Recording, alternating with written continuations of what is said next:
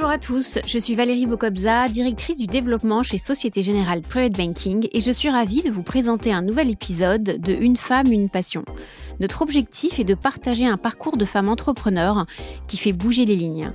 Aujourd'hui, je reçois Sidonie Mérieux. Bonjour Sidonie. Bonjour Valérie. Vous êtes cofondatrice de Her Value, un cabinet de recrutement basé à Lyon, dont la mission principale est de participer à la féminisation des conseils d'administration. Après une carrière réussie dans le conseil en communication, auprès des dirigeants du CAC 40, vous en tirez des leçons sur la gouvernance des conseils d'administration et la sous-représentation des femmes. En quête de changement, vous décidez d'en faire un combat avec l'avènement de la loi Copé-Zimmermann en 2011. Votre engagement, c'est aussi auprès des jeunes de la banlieue lyonnaise que vous le déployez avec toujours cette même passion d'un monde plus égalitaire. Comment fait-on pour passer de la direction d'un groupe de communication à l'entrepreneuriat dans les relations humaines? Bonjour Valérie, merci de, m'accueillir. Je suis ravie d'être là ce matin. Euh, mon parcours, il est assez simple. J'ai eu la chance de, travailler chez Image 7 en, communication euh, institutionnelle. Euh, et je me suis rendu compte euh, à ce moment-là, donc c'était il y a une vingtaine d'années, hein, de l'importance des conseils d'administration, puisque j'entendais que beaucoup de décisions étaient soumises au vote du conseil d'administration. Donc sa composition m'a interpellée. Et à cette époque, évidemment, il y avait beaucoup d'hommes, beaucoup de PDG qui siégeaient dans les conseils d'administration. Et en fait, en 2011, il y a eu cette loi Copé-Zimmermann qui, euh, comme vous l'avez évoqué, impose un quota de 40% de femmes pour euh, au démarrage des sociétés cotées, qui s'est élargi aux, sociétés non, non cotées qui remplissent des critères de chiffre d'affaires et de collaborateurs. Et j'ai vu dans cette opportunité législative une opportunité de marché. Donc la décision, elle a été très rapide. Euh, je me suis dit, il y a quelque chose à faire, il y a quelque chose de professionnel à faire sur euh, cette transformation et sur cette féminisation des conseils d'administration. Et donc euh, très rapidement, j'ai créé Value en ayant une approche qui soit basée sur l'expertise, la compétence des femmes plus que sur leur genre, en essayant d'accompagner les présidents dans l'audit de leur conseil d'administration pour finalement me dire quelles expertises et quelles expériences pouvaient manquer autour de la table. Et je, je, m'attelle à identifier ces talents féminins pour, euh, pour venir compléter tous ces talents.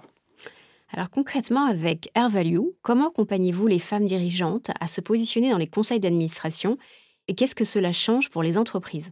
En 2011, quand euh, j'ai créé Air Value, euh, j'ai eu rapidement des, clients qui m'ont demandé d'identifier des, profils féminins. Et évidemment, j'ai identifié euh, des femmes de très bon niveau dans les entreprises qui ont accepté de prendre ces nouvelles fonctions. Et puis, je me suis heurtée à beaucoup de questionnements de leur part sur finalement euh, qu'est-ce qu'un conseil d'administration, comment ça fonctionne, quel est cet organe collégial, euh, quels sont ses codes, quelle posture faut-il avoir dans un conseil d'administration.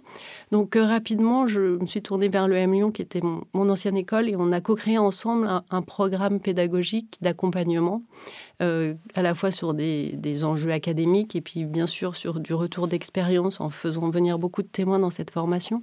Et on a à date formé 390 euh, femmes qui, euh, pour 53% d'entre elles, ont aujourd'hui un mandat d'administrateur indépendant. Alors vous êtes vous-même membre du conseil de plusieurs associations qui favorisent l'insertion des jeunes générations dans les quartiers sensibles. Au fond, qu'est-ce qui vous anime vraiment dans cet engagement? J'ai eu la chance de croiser sur mon chemin euh, une, magnifique association qui s'appelle Sport dans la ville, qui euh, favorise l'insertion des jeunes par le biais du sport. Euh, c'est un milieu que je ne connaissais pas, que j'ai découvert.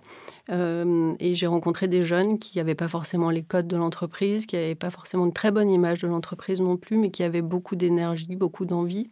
Donc j'ai eu envie de m'engager auprès d'eux. Et, c'est vrai qu'en découvrant tout, cet écosystème autour de l'insertion professionnelle, de l'éducation euh, pour des publics qui n'avaient pas forcément eu la chance que j'ai eue, euh, je souhaitais m'engager. Donc je me suis engagée auprès de Sport dans la ville. Je suis également au conseil de la Fondation Olympique Lyonnais. J'ai participé à la Fondation Sycomore. Et puis j'ai également la chance de faire partie de la Fondation Société Générale. Quel conseil auriez-vous souhaité que l'on vous donne plus tôt dans votre carrière? De peut-être plus me faire confiance, euh, parce que j'essaye de suivre mes intuitions et de, voilà, quand j'ai une idée, de, la creuser, de me dire que c'est la bonne, donc d'essayer d'être pugnace euh, dans mes actions.